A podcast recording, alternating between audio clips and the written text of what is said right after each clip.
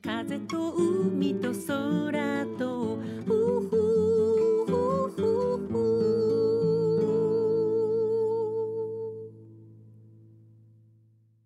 皆さんおはようございます。エポ風と海と空との時間がやってまいりました。昨年道路に面した壁の工事があってそのために掘り返した我が家の庭。まだ表面がデコボコして地面が落ち着かない感じです。先日業者の方が整備に来てくださって薄く砂をまいてくれたこともあって雨が降った時に地面が土でドロドロになることはなくなりました。ただ芝がまだ生えていないこともあって庭を歩くと履物の下が汚れます。せっかくきれいなピンク色にタイルを変えた玄関が砂だらけ。せめて水やりやデッキにたどり着く動線だけでも靴の底が土に触れないように30センチ四方のレンガを敷き詰めることになりました。このレンガを敷き詰めるにあたって2人でいろんな実験をしましたよ。よく階段の幅と段の高さが中途半端で登りにくい階段って皆さん遭遇したことありますか？高さが低いと少し膝から力が抜けそうになる感じになるような。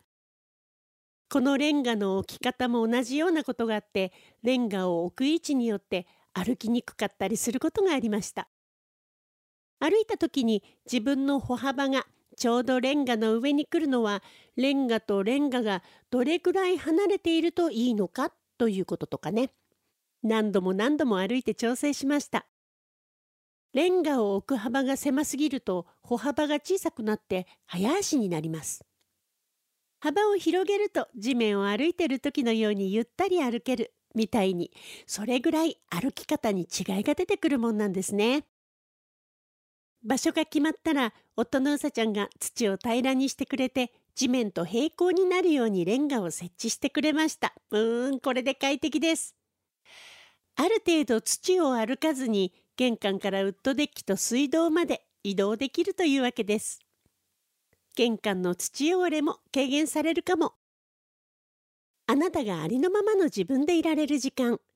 この番組ではあなたの心に吹く気持ちのいい風のような F 分の1揺らぎとそしてあなたが100%あなた成分でいられるリラックスタイムをお届けいたします。今日の1曲目エポで記者エポ風と海と空と。この季節お鍋の頻度が増える我が家です。お鍋を囲んで湯気の向こうで揺れる家族の笑顔。それも格別なごちそうですね。私の旧姓佐藤家。実家に帰ると必ず父が鍋の準備をしてくれました。いろいろあった家族ですけどみんなでお鍋を囲む時間ひとときの安らぎでした。私の大好きなちくわぶは年末お友達がお土産でたくさん持ってきてくれたのでまだ冷凍庫でたくさん保存してありますよ。お鍋によく入れるのは豆苗。豆苗は炒めても美味しいし生でサラダにしても美味しい。青いお豆の香りと味が大好きです。豆苗は何の芽なのか皆さんご存知でしたか？なんと豆苗は遠藤が発芽したものなんですって。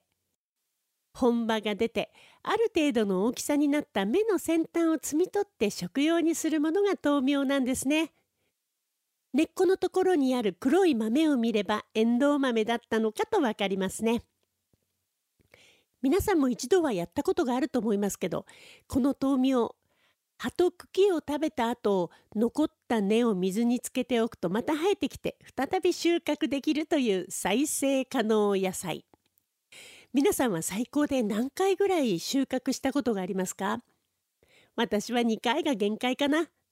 3回目になるとだんだん弱ってきてダメになることが多かったですね。3回目以降の成長が弱まる理由なんですけど成長するための脇芽が少なくなるためと言われてるんですって。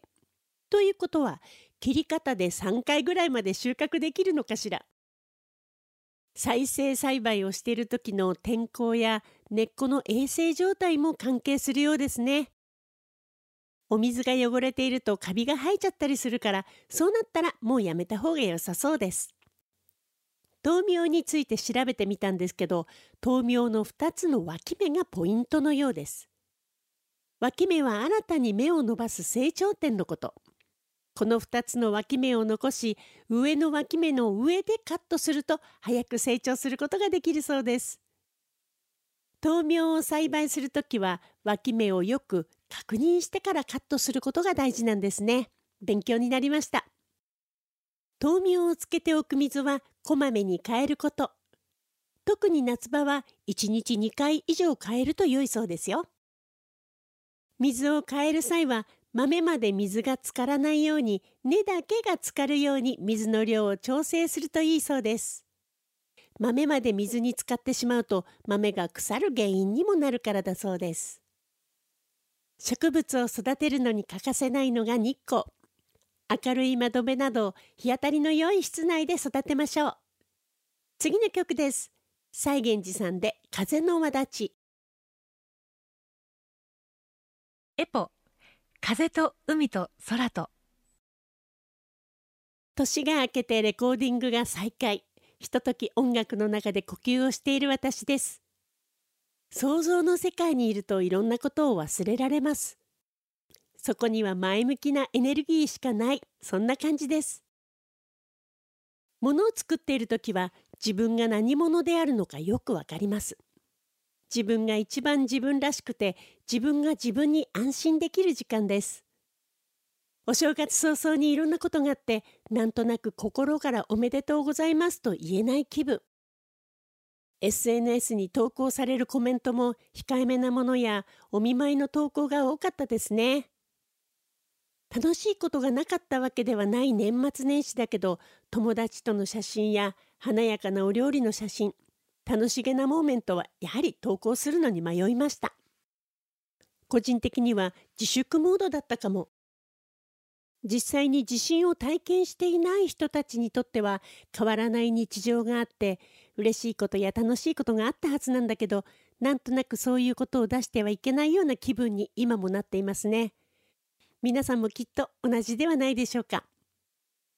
北陸新潟北海道日本海側で津波や地震停電や断水を経験している方々のことを考えると心からお正月を喜べない。そんな重苦しい気分です。辰年はいい年なはずなのにね。これから木がぐんぐん伸びて育つ。竜が天に昇るという縁起のいい年。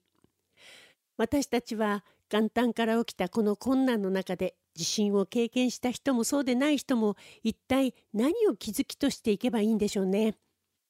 例えば今暖かい沖縄で普通の日常を送れている自分自身先日東京にいる仲間たちと食事をした時に思ったんですけど一緒においしいものを食べて楽しくおしゃべりしてすごくいいひとときを過ごして幸せな気持ちになった自分がいてその自分も本物の自分でものすごく気分が良くて自分の波動が上がった感じがしたんですね。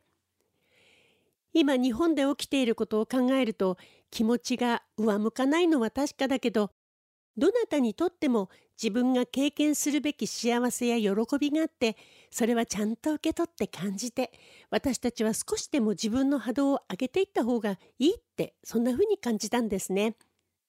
そういう人たちがたくさんいることでみんな大丈夫だよとある意味被災地で大変な思いをしている人たちを応援できたり気持ちを引っ張り上げて差し上げることにつながるように思ったんです。特に私たち音楽家はね。被災地の人たちと見えない糸でつながりながら私たちは日常を生きていかなくてはなりません。家でも毎日今日が来て明日が来て昨日や過去が生まれるからです。この暗淡たる気持ちは光の場所を見つけるためにあるのだと信じながら毎日前向きに仕事をしていこうと思いました。次の曲です。バンプオブチキンで花の名。エポ風と海と空と。1月も半分まで来ましたね。そろそろ新年会も終わって本当の意味での日常に戻る頃かな。私も前向きにお仕事頑張っていきたいと思います。いろんなこと日々ありますけどね。お互いに一日一日を大切に過ごしましょうね。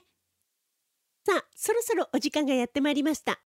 この番組では皆さんからの質問、リクエスト、メッセージ、時に番組でリスナーの方々とシェアしたいという方のお悩み相談などなど、FM 沖縄のホームページまでどしどしお送りくださいね。今日最後の曲です。エポで、ふふふ。この作品を聴きながら皆さんとはお別れとなります。お相手はエポでした。また来週。風と海と空と